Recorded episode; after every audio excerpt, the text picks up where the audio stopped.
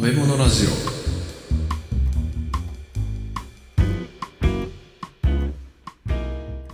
オカチャ料理無糖武藤拓郎です武藤太郎です。このラジオは少し変わった経歴の料理人兄弟が食べ物の知られざる世界をちょっと変わった視点から学んでいくラジオ番組ですはいでは前回の後半部分ということではい、本編いきますかね行きましょうか。はい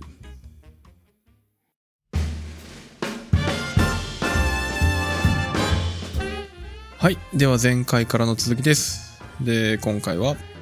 日本最古のごま。日本最古のごまはい、はい前回はね、えー奈良平安時代中心でやってきましたけど、うんもうその時点でだいぶ広まっているので、それ以前からあったよねっていうことになるわけじゃないですか。はいありました。だいぶ前に。だいぶ前にあったはい。紀元前に戻ります。紀元前ねはい また戻るんですうよ。んで、一般的にというか、僕が勉強した文献、本なんかだと、えー紀元前1200年頃というのが、あのさ最古のゴマの遺跡だというふうに書いてありました。ほう紀元前1200年頃そう。えっとね、縄文時代後期ですね。ほう縄文時代なんだうねん。新福寺遺跡っていうのが埼玉県埼玉市にあるんですって。へえ新福寺遺跡うんへえでその遺跡からいろんな当時の食物が出てきてるんですね、うんううんんまあ、貝塚なんで、まあ、当然貝類ですねヤマトシジミとかマガキとかハマグリとかそういうのが出てきていてうんでそこからゴマも一緒に出てきてるんですよ、ああそうなんうだ、ん、他にも栗とかくるみとかトチの実小豆ひょうたんこうんうん。ういうのが出てきてるそうですほでこの紀元前1200年頃でえーそんな時代にあったんだふーんとか思ってちょっと面白いから縄文時代の遺跡他にどんなあんのかなっていうのでパラパラと検索をしてたんですよう。うん。出てきた出てきた。もっと古いのがもっと古いのが。はい、えー縄文時代中期、ん縄文時代中期。うん、紀元前2500年 頃おお、2500年。だいぶ前に戻ったな。の、えー富の沢遺跡、ほう、富野沢遺う跡。ん、どこにあるかっていうとうん。青森県の下北半島ですねほう、青森県なんだ。そう右側のあの半島あるじゃないですか、はいはいはい。うんあそこへえ、そうなんだ。そうでそこの遺跡からねごまの炭化遺跡とかあと冷え虎取漆くるみ栗土地の実うん。こういうのが出てきてるそうですほう、んでも、えんだって栽培してるのはだって関東ぐらいまででしょ、おおよく気づきました前回その話しましたよねしたよね。うん、ちゃんと伏線気づいてくれましたねああ、そうなんだ。そうあのいつもだったらね時系列で古い方からやっていくんですけど、うん。あえて平安あたりから始めたのはこれ言いたかったんですよね ああ、そういうことそう取られたな だって青森っていうからさ急に北に行ったなと思ってそうえーっとね井戸で行くと北緯41度ほだいぶ寒いですよ、うああそうなんだ、うん、ちなみにこれヨーロッパで行くとトルコの北部とか、うん今のマケドニアとかね、うんうんえーあとバルセロナとかナポリとか、うんうんうん結構北の方なんですよまあ確かに青森行ったけど寒かったもんねうん、えこんなところでゴマあるんだへえとか思ってたんですけどうんよくよく考えたらっすね紀元前2500年あったかいっすね割とおーああったかいはいあのね縄文海進って言葉どいつだったかなどっかでお話ししたと思うんですけどうんうんうん、記憶にあります、ああでもなんか気候が全然違ったとは聞いた記憶はあるけどどこかは覚えてないうん、あのちょっと言葉の説明すると、うん解体と海進っていうのがあってうん海に進むで海進ですねはいはいで海に退くで解体はいこれは海面が上がったか下がったかって話ねうんうんうんで海進っていうのはあの海面が上がった状態なんですよほつまり気温が高いと氷河、まあ、地球上の氷が溶けるんでう、うんうんえー海面上昇しますよねはいはいはいでその中で有名なのの一つに縄文海進っていうのがあるんですようんうんでそのピークがねだいたい紀元前3000年から2500年頃ああちょうどその頃なんだそうまあもっとちょっと前からねあの縄文海進始まってるんですけど、ん結構ピーク時なんですねううんうんだから、えーザクッと現代よりも2度から5度高い2度から5度気温が高い、結構高いうん、暖かい、ねうん、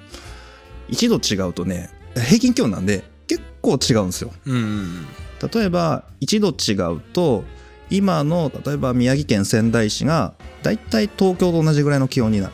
一度で一度でうんうん2度だと、えー宮城県仙台市がうーん福岡市と同じぐらいになるかな九州まで行っちゃうとそうあうだからー雪降らないみたいはいはい降らないね、な、うん、これまあ5度とか行ったらやばいですよ 5度だいぶあったかいですよ5度まで行ったらもうなんかえどこえ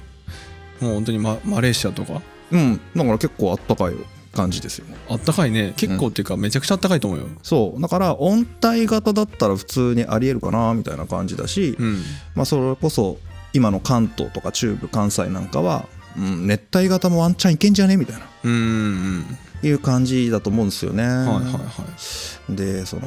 発掘されたゴマが温帯型なのかそれとも熱帯型なのかこれは分かんない。あこれは分かんないんだなんせね発掘されたものが炭化 してるの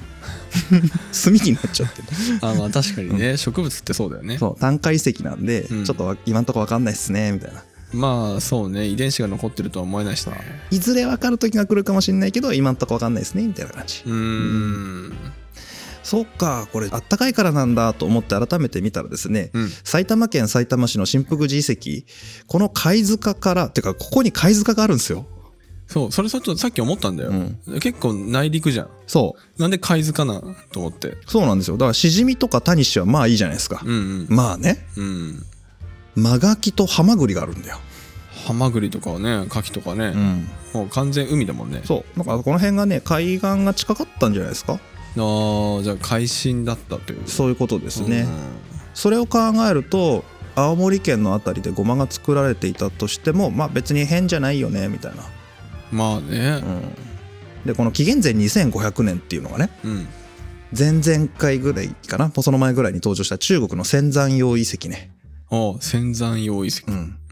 ゴマの遺跡出てきたよみたいなあったじゃないですか、あああったね、うん、あれと大体同じ頃、はあそうなんだ、うん、ううんんインドで言うとモヘンジョダロとか、うんうんうんそのぐらいの時代に日本にもゴマ来てたよねっていう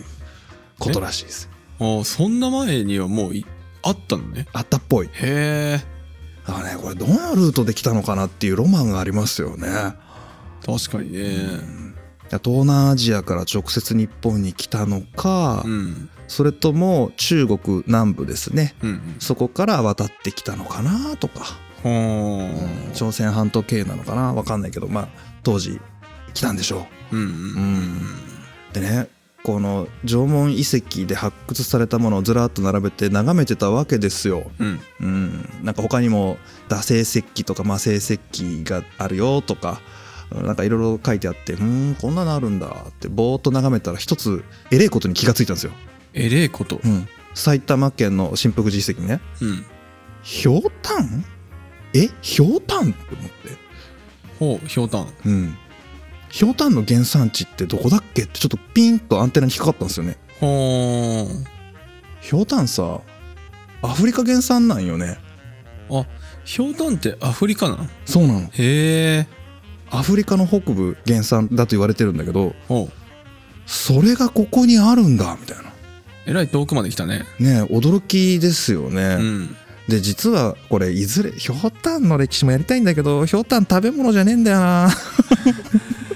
まあ確かにひょうたんって食べないよねうん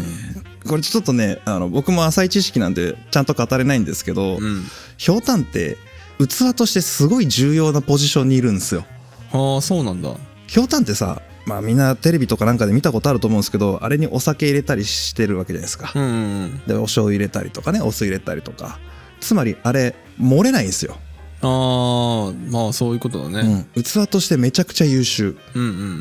うんであの中に例えば、えー砂糖とか塩とかああいうの入れても全然いけるわけですよねまあ確かにで実際実験した方がいてひょうたんで、まあ、水に浮かべてねどのぐらい浸水しないかっていうのを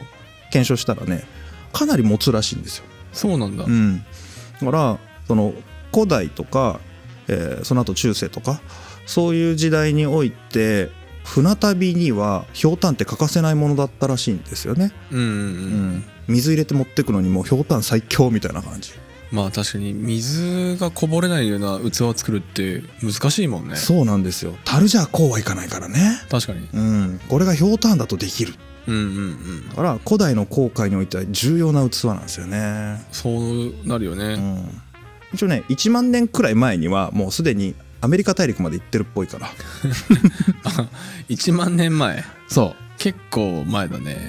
これ一つの説なんですけど、うんあのひょうたんって南西アフリカ原産なので、うん寒いところじゃ育たないんですよねああはいはいはいで人類の電波広がりを見ると、うん、アフリカから出てユーラシア大陸をずーっと東に向かっていってでアラスカ渡ってでアメリカ大陸渡りましたよねみたいなこと言われてるじゃないですか。うんなんですけどその氷河期に人類が海がまだ凍ってる時にアメリカ大陸渡りましたっていうのが通説なんですけどうんもしそのルートだったとしたら氷たんは行けないんですよねああ寒すぎて寒すぎて。うんにもかかわらず1万年前くらいのアメリカ大陸で、えー、氷炭があったというのが発掘されてるんですって。っへえてことを考えるとねうんもうダイレクトに行く以外にありえないんですよ。あーダイレクトうん、え海渡って海渡って。うんうんだからアフリカから西に向かってアメリカ大陸に到達したのかうんはたまた太平洋を渡ったのかうんみたいな感じかな。ああそうかこれはね謎で一説にはもう1万年くらい前に東南アジアないしは東アジアのモンゴロイド我々アジア人ですねうんのだいぶ古い祖先が、えーアメリカ大陸まで船で渡ったのではっていううん話もあるくらいいはいはいはいやそれを考えるとね、うん、ワンチャンアフリカからダイレクト系かなみたいなのも可能性ゼロじゃねえだろうとああまあそれはあるかもねうんなないとも言い切れないしねそうなんですよね、なんかこう滋賀県の琵琶湖のほとりにまず固定遺跡ってあの湖の底にある遺跡があるんですけどそこからもうひょうたんが出ててね湖の底にあるんだそう今今埋まっちゃってるんですけどうんそこから発掘されたひょうたんの化石というか遺跡ね、うんうん、紀元前7600年、紀元前7600年はい、めちゃくちゃ前だねそうその時代にもひょうたん来てんですよねあーあーあるんだそうへえこれが、えー、と種が見つかってるんですって種そうなんか器としてきたんじゃなくてもう種があるってことはもうね栽培されてるじゃないですか絶対うんうんうんうんあとね実の方も遺跡が発掘されててうんこれ福井県なんですけど鳥浜貝塚へえ福井県うんこれが紀元前6500年紀元前6500年うんっていうかあの発掘ってそこまでわかるんだねあ分かるみたい本当にあの淡津固定遺跡に関してはもうプラスマイナス数十年レベルで誤差が出てるらしくてあでも大体紀元前7600年プラスマイナス40年とかだったらまあ大体そうでしょみたいなあまあそうだね日本のっていうかその考古学の世界で古い時代の年代測定のレベルがめちゃくちゃ高くてうんうんでその物差しになってる基準のものがあるんですよあの発掘したもののなんか同体とかって言ってこういろいろ調べるじゃないですかう、んでこのぐらいだよねっていうとこれとこれが一緒だよねこれとこれが一緒だよねっていうふうにこうずっと同じ時代のものをこう並べていくんですけど、うんうんそれが何年前かってちょっと物差しがないんで分かんないじゃないですかああそうだねその物差しになってる世界で最も古いところまで、えー、遡る記録っていうのが日本の福井県はいはいはいはい水月湖、あああとね、う沈殿していくのがすごい静かに積もっていくからってあそうそうそうそう、んそれがあるおかげで今これだけの精度でいけるそうですねへえそうなんうだ、んすごいよねすごいねそうなので全然ひょうたんの話になっちゃったんだけどうんうんごまがどこにうんただふと思うのは、うんそんなに古い時代にひょうたんがやってくるのであればうんごまが渡ってきたとしてもまあ不思議じゃないよねとは思いますねまあねうん不思議ではないよね多分ね結構普通に栽培されてた可能性があるうんうんでそれがなぜ栽培されてた可能性があると想像できるかというと同じような油を取れる植物っていうのが縄文時代から結構普通に栽培をされてるんですよ、へえそうなんうだ、ん、これ結構明確に分かってきてるらしくて、うん、それがエゴマエゴマは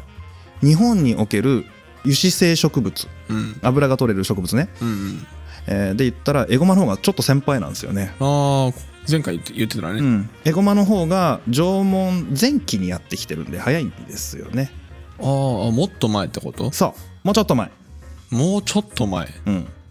そうちょっと何年っていうのがねよく分かんなかったんだけど、あ分かんないんだね、うん、まあ縄文前期だから紀元前5000年とかねあ4000年とかそっか前期ってそんな前なんだそうあ縄文時代ってくくりめちゃくちゃ長いんで困るんですよあれねねえ確かに1万年くらいあるんであそんなあるべらぼう長いんですよ、へえまあ、遅くとも中期には栽培がされていてうん縄文晩期に至るまでずっと継続的に栽培されてたというのがね、えー発掘調査で分かってるそうです長いなあ長いエゴマっていうのは、えーゴマの仲間じゃないですねおーそうらしいね、はいシソ科シソ属えシソなんシソの仲間あそっかエゴマの葉っぱで食べるもんねそうそうなんですよ確かによくご存知で、うんううんんいやいやいやでエゴマっていう名称はね江戸時代から江戸時代そうそれまでは「絵の実」とかうん「絵油」「絵師」とか言って「絵」っていう一音がこの植物を表してるあ絵が植物の名前だっそうた漢字で書くと草冠に、えー任命の任の字任せるっていう字ですね、任せる、うんああ中に任せる入るんだ、うん、任命の任の字でうん、絵絵っていうんだそうで割とねこれあちこちで作られていたらしくて、うん例えば地名で「エバラ」とか「エタ」ってありますよね。エバラうん、江ノ原って書いてへえこれはもともとエゴマの群生地、そうなんだうん、ミョウガがいっぱい入ったからミョウガ谷みたいな感じで絵がいっぱい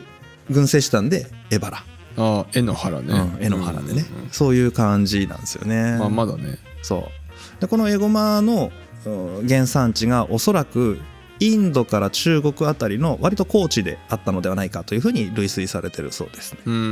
んでここでね大事なのがこの高地なんですよ高いところなんですようんうんね割と寒いのに強い、ああ寒さに強いんだね、うん、でしかも植物の特性として割と湿気を好むああはいはいはいは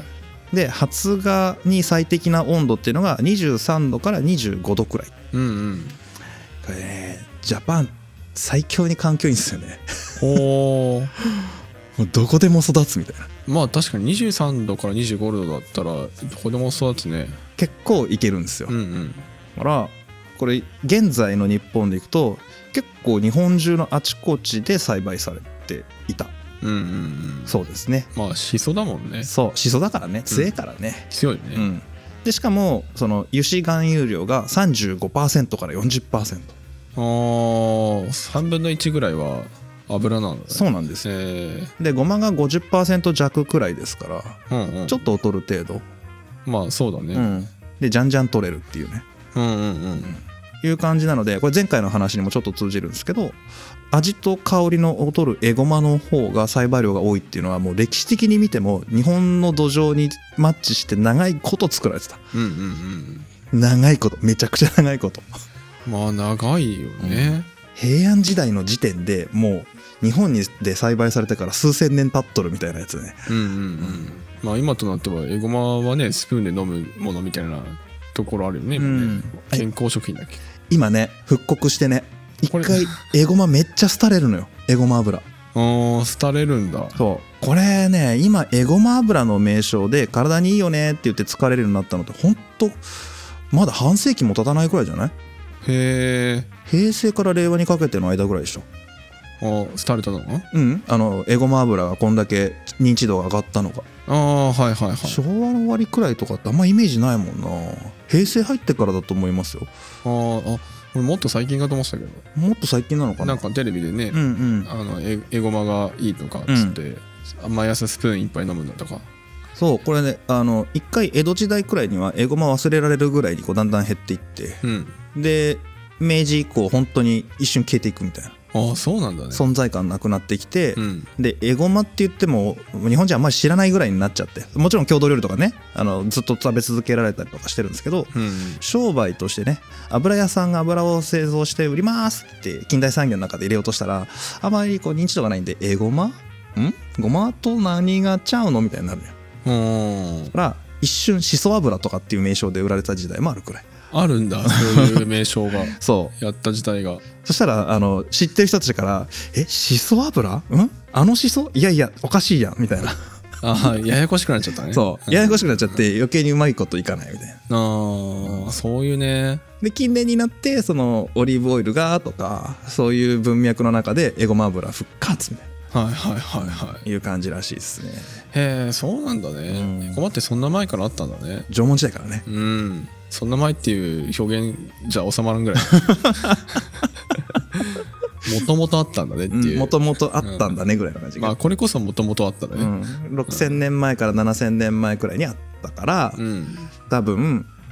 お米が日本にやってきた頃うん、うんあの水田さじゃなくてね陸東の方ね、うんううんん、陸東の方が入ってきた頃とはおそらく同時期じゃないかなというふうに予想されてるそうですあーじゃあエゴマはあれだねあのエゴマこそあエゴマって昔からあったよねが本当の意味で通用するさね本当の意味で通用する本当に古いから水筒より前だからね、そうだねうん、米に勝てる唯一の数少ない数少ないものだね、はいものですねはいはいうん、いう感じだそうですでうん誰か言ってほしいなああエゴマってあれでしょ昔からあったよねうん本当にねガチで昔ってどのぐらいっつってうんとね紀元前6000年頃かなみたいなこれうんちくっぽくないけど知れた使えるよ一番ああ面白いなあどこで使うこれちょちょほらエゴマ今流行ってるとかさあー言うじゃんそうねあーそういう時にね、うん若い子たちと捕まえて言うおっさんの人がね、はいえー言う言葉としてあり得るんじゃないうーん。いいかもね。知らんけど 知らんけど。エゴマあれよね、韓国料理とかよく登場するよね。 ああそうだね、うん今ね、韓国では油もあるし、うん、えー実も食べられるし、葉っぱも普通にサンチュみたいにしてね、はいはいはい使われるしね。あそうだエゴマの葉っぱ思い出した俺どこで見たかと思ったらあの、韓国料理でなんかエゴマの葉っぱはいはい。をなんかこう油かなんかに浸したやつ、んエゴマだからさ多分エゴマ油に入れてるんだろうけどはいはい。あの剥がれないんだってその巻くためになんか何か料理を巻くっていうか肉を巻いたりするみたいな感じなんだらしいんだけど、はい。取れないから箸でこう取るんだけど、うん取れない時にその男性とかもう相方とかがうん。こう箸でもう一歩の箸でこう押さえてあげるみたいなのはありかな,、へーありかなしかっていうのをこの間バラエティでやってたああ、そうなんだ。そんな問題ある。るんだって思ったけど、面白いな。箸文化の違いもあるしな。うん、ちょっとそれは興味惹かれ るな。ちょっとしあそれ調べたらね、話進まらんくなるから。そんな、 まあはいいい。そそれで見た見たのであの今映像が出てきてたからさ、うんあなんだっけかなと思ってそれだまあ、エゴマはねいろいろと、まあ、シソなのでいろいろと食べられるから、多分ねあの縄文時代からずっと食用だっただろうねとは言われてますね、うんうんうん油としてというよりは食用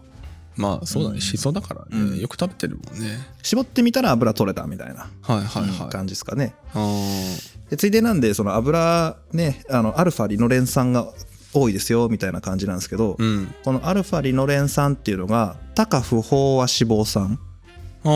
ーなんかだいぶ初期の方に言ってはたい、ね、ごまシリーズのほんと最初の方ですね、うんうんえーちょっと話しましたけど不飽和脂肪酸の中でも「タカ」っていうのがつくとすげえ酸化しやすいんですようんうんうんだから加熱調理すると速攻で酸化するんですねはいはいはいなんであんまりこう加熱調理には向かないかなあーじゃあ天ぷらとかの油には無理だねちょっと厳しいですねうんうんですごく特徴的なのがこれ完成油なんですね完成油、うん乾くやつ、ああはいはいはい、めっちゃ乾きやすいんですようん、うん、だからあの江戸時代の傘あるじゃないですか傘あの和紙貼ってさああーはいはい紙製の傘ね、あるね、うん、あれに塗ってる、ああれに塗ってるの、うん、へえで雨弾くみたいなねあそれで弾いてんのそう傘ってそうそう、うん、へえそうなんだとかあと木の艶出しとかね、うんうんううんん、あのあと漆塗る前の下地に使ったりとかああはいはいはいそういうので使われたりもちろんあの明かりですね、ほんほうんん、明かり取りの油はもうほとんどエゴマだったみたい、ああそうなんだ、あとはちょっと伝統工芸で残ってると油団ね湯団油団油に団子の団布団の団の字で油団ねほ油団って読む人もいるけどまあ基本的に油団かなうほう湯団これねマット床に敷くマットあ床に敷くマットだと思ってもらったらいいかなイメージ敷布団ではなくてその下うん、畳とかいあの板の間にねうんへ敷くんですよこれええーっとね、えー素材は和紙、和紙うん、今で言うとね涼感マットみたいな感じなんだけどうん和紙を15枚とか20枚重ねてこうベタベタベタベタこうはっつけてくっつけるんですようんでその表面にエゴマ油塗るのねうんうん乾燥油で乾くんではいはこうするとこの油団の上っていうのはひんやり涼しい冷たいのねいへでちょっと調べたんだけどね、えうんなぜ油団が涼しく冷たく感じるのかっていうのは科学的に今のところよくわかんないと、わかんないのうん、わかんないけど計測してみると実際にちょっと冷えてるっぽいんだよねどういうこと よくわかんないえね現代の科学でわかんないのわかんないらしいよだって仕組み自体はすごい簡単そうだけどうんなんかあのこの油団を作ってる伝統工芸でね作ってるところの、うんえーメーカーさんのサイトで見たんだけど、いまいちよくわかんないらしいよあ あメーカーがあってメーカーすらわかんないんだそうはあ完全伝統工芸ですね、本当だね、でこれ油団っていうのがまあ古く長く使えるものだと100年くらいは普通に持つみたいなまあ確かに和紙と油だもんね、で秋になったらそれくるくるくるって巻いて蔵にしまってで夏が近くなるとまた出してきて敷くみたいなはあそれでも効果は衰えないんだね、うんみたいよ、へえすご、うん、そういうところに使われてたりとかはいはいするそうですねへえエゴマもいろいろ使い方あんだね、うんまあ割とね日本における植物性油脂の大先輩なので、うん、うん使い道結構いろいろありますねうんうんごまよりもあのねごまとエゴマを使った油の生産量で言ったらうんうんごま油がエゴマ油を上回ったことなんて基本的にないんですよ、ないのうん、ほとんどないほまあ、ゼロじゃないんだけどそれってかなり近世江戸時代以降の新しい時代の話なので、うはいはいはい、は、はいそれまでもずっと油といえばエゴマみたいなあじゃあこのゴマの後はエゴマのシリーズかいやるそんなにないぜ話すこと あないの分からんけどもうだいぶ言っちゃったからね、僕も確かにうん、1話分くらいはここでも言っちゃったかもしれ ない1話分だったらまだあと9話ぐらいあるから大丈夫まあいずれどっかでやりますわはい、じゃあもう一個端ばみ端ばみ端ばみって聞いたことあります端ばみってあの端ばみじゃなくて赤いやつ赤いやつあれですあれですあのこれどっかで聞いたよね生姜の下りで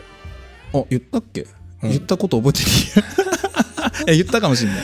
どこで言ったか分かんない雑談なのかも覚えてないけど、うんうんあのあれでしょ生姜のあの添え物につける生姜じゃない焼き物の添えあの添えにつけそたれやつはじかみなあそうだ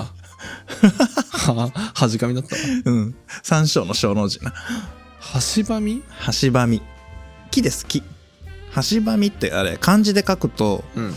いや、これ、この辺のひ人たちの名字でもいいんだけど、新馬とか新村さんの新の字ね。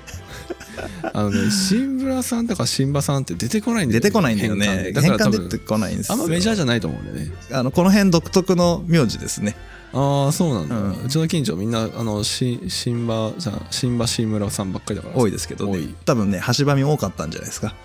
端ばみが多かったうん、多分そういうことだと思います。名字とか地名に残るっていうのは。ああそうなのはいうん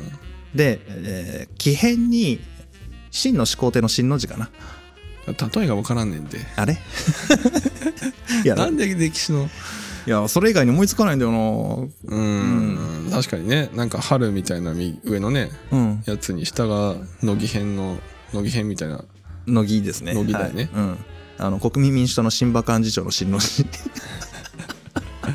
まあなんとなくみんな想像ついてるとは思うい。よ、まあまあいいや、漢字の説明で長すぎるわ。 もうこの橋ばみの木自体が、うん落葉低木樹。まあ、あの、背の低い木なんですけど、うんこれもう日本中ほとんどどこにでもある。あるんだ、うん。四国以外、もうどこにでもある。四国はないのなんでか知らんけどないらしいよ。 逆に謎いや、俺もわかんない。あいや、だって今回ごまだから橋ばみそんなに調べてないし。はいはい特にあの東北とか北海道に現在多いらしいから、うん割と寒いとこで平気なんじゃないうんで、えー日が当たる山地山ね、山うん、でちょっとジメッとした肥沃な土を好むうん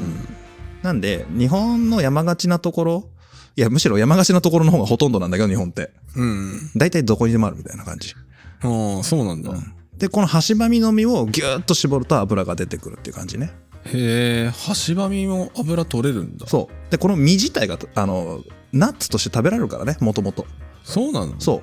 うだから日本ってもともとそのお米文化が始まる前って結構木の実食べてるんですよね、うんうんうん、栗とかくるみとかどんぐりとか、はいはいはういん、あの延長上で普通に端ばみの実も食べられててうん殻は硬いんだけど、うんそれ割っちゃえば栄養価も高いし美味しいしなんなら生で食べられるし生で食べられるのへで生で食べてるのにほとんど渋みがないからえで木の実だしね乾燥保存できるんでめっちゃ便利なんですよこれ。あ便利だうねん、だから割とあの古い時代から本当、えー狩猟採集ぐらいの時からずっと食べられていてうんでこれねピンときてない人多いと思うんですけどハシバミの実、全然今ピンときてないうんヘーゼルナッツを思い出してみてヘーゼルナッツはいよくあのミックスナッツみたいなの売ってますよね、うんうんうんあん中にあのたまにヘーゼルナッツとか入ってると思うんですけど俺それ多分それ入ってないやつを好んで買ってるかもあしれそないうかああそうそうそうあのヘーゼルナッツねなんかトウモロコシのでっかいやつみたいなあそうかもわかるわかるわかるわかるわかるわかる あれあれあの微妙な味わいのやつ俺の中ではあそう俺あれ好きなんだけどねなんかすごいさなんか体積取ってさうんあのナッツの中でミはいはいックスナッツの中ででヘーゼルナッツ入ってるとちょっと安いんあそうなのそなっかなんかなんかちょっと安いんだけど、うんうんあヘーゼルナッツってかさ増ししてんなっていう俺のイメージあそう俺あれ好きで好んで食べるんだけどねそうなんだうんなんかんあのカシューナッツとか入ってると高いじゃん、あ確かにうんんいっぱい入ってるやつ、はいはいだはいから割と俺の中ではヘーゼルナッツって安いんだなと思ってはいたあーまあどこでも生えるからあの作りやすいのかねヘーゼルナッツね、うーうんあのヘーゼルナッツって今僕らが食べられてるあのヘーゼルナッツっていうのは、うん西洋ハシバミの実なので,、ああそうなの、うん、でハシバミの仲間ねへえ禁煙種というかはいはいはい、うんなんで日本のハシバミの実ってあのピンとこない方はヘーゼルナッツを思い出したらあああんな感じねみたいなうん、うんうんでそれが分かるとあれ絞ったら油、うん、確かに出るわなみたいな感じしませんああまあナッツだからね、そう、まあ、割とね日本でも古い時代から使われてたらしくて、うん、ちょうんっとねこれ諸説あるんで、うんあの信憑性薄い話をするんですけど、うん人皇皇后の時代わかんないよねこれね人狼工房西暦で言ったらおそらく3世紀からで200年代から300年代ぐらいにかけてじゃねって言われてるんですけどうんこれ人皇皇后っていう人が、まあ、皇后って言ってるくらいだから天皇の奥さんですよねうんでこの天皇っていうのが、えー中愛天皇って言ってあの第14代天皇なんですよう んうんちなみに前回の840年に飢饉対策の太政官府って出したっていう話したじゃないですかうん840のこれ54代とかなんですよああ54代とかなのもう平安初期で50何代なんですへ えあ14代って言ったらもうねもはや神話なのか実在なのかあの証明できませんみたいな感じねはあはあはああの古事記よりが編纂されるもはるか前の話なんであ、古事記より前。だいぶねだいぶ。だいぶ もう500年くらい前の話はでその中愛天皇の奥さんだった神皇皇后が天皇陛下旦那さんが亡くなった後息子が天皇に即位するまでの間摂政としてね一時代こう支配してたっていうと言葉悪いかもしれないですけどあ。うんうん。国のトップだった時代があるんですよねまあ、統治してたみたいな、ね。そう。うん。でこの文献による神皇皇后の頃っていうのはその時代のことを言ってますうん。序文の頭の部分だけ返すのに長え長いね。うん毎度長い。はい、神皇皇后の頃摂津住吉の織尾の村、うん。うん、摂津住吉だからあれですね大阪ですね今のねへえ、そうなんだ。の摂津住吉の小野織村、うん遠い野原の野に小さい里と書いて小野織って村らしいんですようんうんち。ょ僕もよくわかんないですけどへえそうなんだぐらいねその村で橋ばみ油を作り神事に用いる豆苗に用いたうーん。という伝承があるそうなんですよあ、明かりに使ってたってことそうそうそうそう、うんうんだから神事に用いるのにやっぱ油使ってたんだねはあ、うんそうなんだね。多分神様と対峙をするとかねうんうんうんうん。もしかしたらニナメ祭とかね、はいはいはそれが松明だけではなくて、まあ、松明に染み込ませる油としてなのかわかんないですけど、い。うんうん。何かしらに使われていたという記録があるうーん。300年以前の話だね。そうそうそうんそうなんですよだからこれなんでこんなあのごまじゃないエゴマとか端ばみの話をしてるかっていうとはこれらの利用のされ方が分かるとごまもなんとなくこうどう使われたのかってちょっと想像つきやすいかなと思ってねうんうんうんうんだから端ばみとかエゴマから油取って使ってましたよでしかもエゴマも食べてましたよみたいなところからそういうのがもともと土台としてあってうんうんでそこにごまというものが異国からやってきますうんめっちゃ香りええやんとああはいはいはなると、まあ、普通に食べたり油に使ったりちょっと薬っぽく使ったりとか、まあ、特にえー油脂っていうのは当時貴重なんで油を体に入れることで体力が回復するってことも多分あったと思うんですよいうんね、うんうんなんせ当時肉体労働なんでああそっかほぼ全員がまあ機械という機械ないからねそう、うん何やるにしても全て人力の時代ですからね、うんうんだいたいまだこの時あの家畜農耕すらしてないんでああそうなのそうこの後なんですよそうなんだうん家畜ってだいぶ後なんだねあ、まあ、平安時代後期とか鎌倉時代にはもうやり始めるんですけどうんその前の時代っていうのは割と人力中心なんですよねまあそうかうん、牛は食べるものじゃなくて、うんあの牛車を引くものみたいなああはいはいはい働かせるものでとしたらもうそこみたいな感じなんでうんうんうんなんでそのすげえ体力使ってる生活の中で油もしくは油を含んだ食料ってのは割と重要視されてたかうんうんら肉も食べるしこういった油脂植物っていうのも割と使われてきたんじゃないかなっていうのがこれ想像ねうんうん南西証拠エビデンスどこにもねえから まあ文献があるわけでもないしねそう文字ないしね、ないねうん、わかんないんですけど、まあまあそうなんだろうな。その文脈に乗っかってくると、ゴマは、その仏教とか、その肉食禁忌の文脈とは別に日本に入り込んできたっていうことが言えるんじゃないかなというふうに想像します。うんうんううん。っんていうのが今回の話ですかね。そういうことねは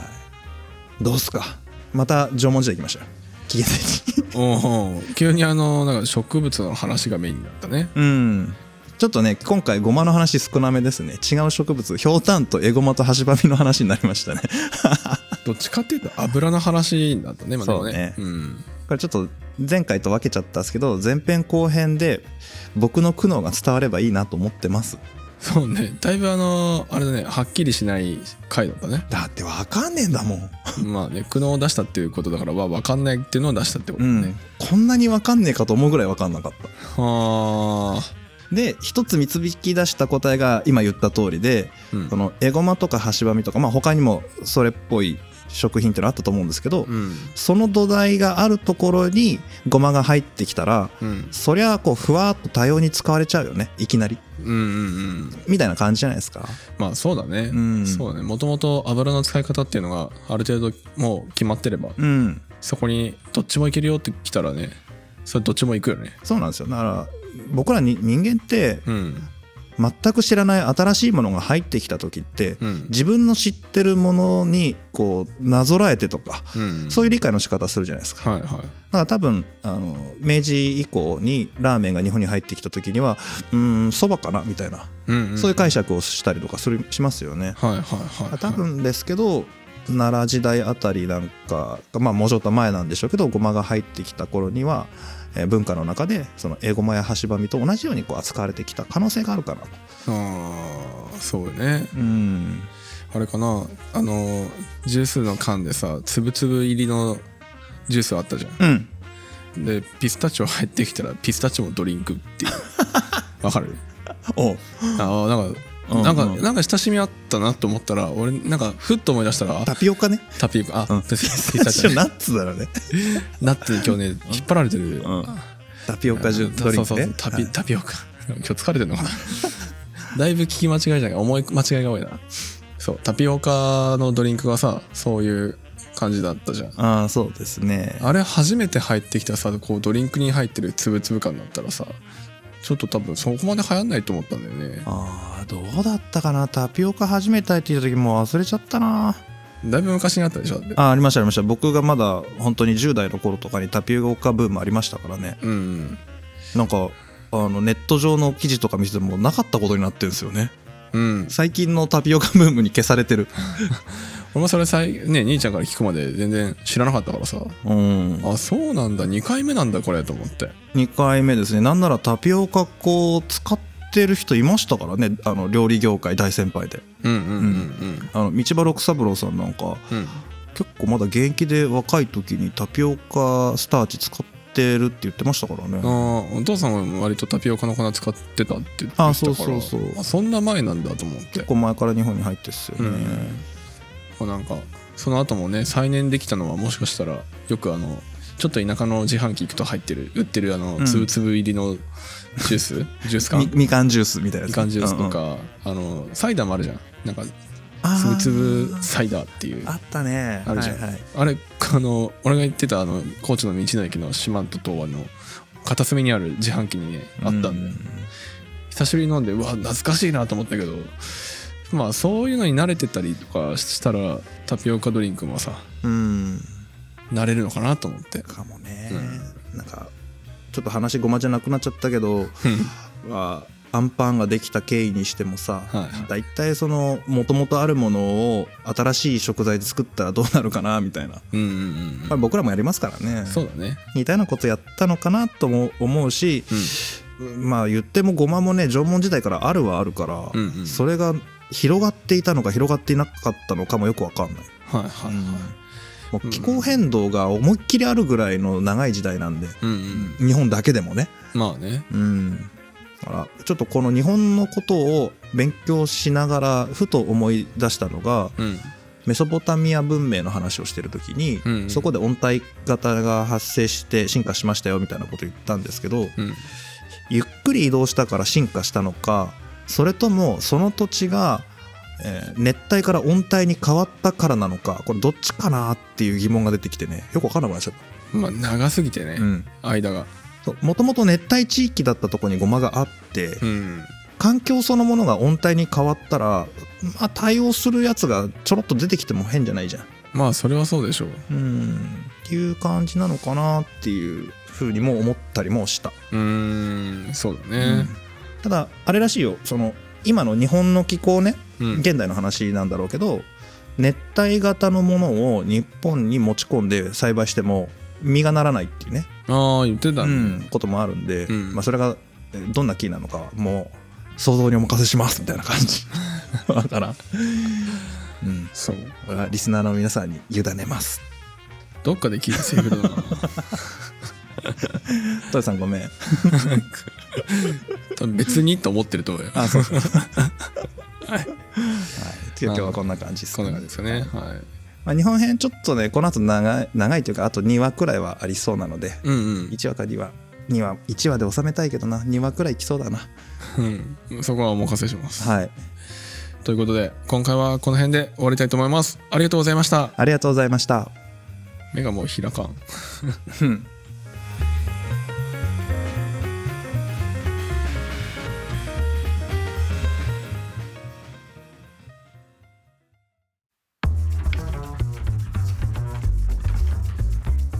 こんにちは食べ物ラジオサポーターのハリーです食べ物ラジオでは活動を応援してくださるサポーターを募集していますもっと食べラジの話を聞きたいというそこのあなた僕たちと一緒にサポーターになりませんか詳細は概要欄またはホームページをご覧くださいサポーターコミュニティでお待ちしてます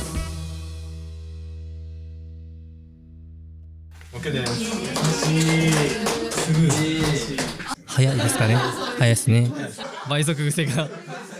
僕が聞いてるスピードはこんなもんかもしれないですね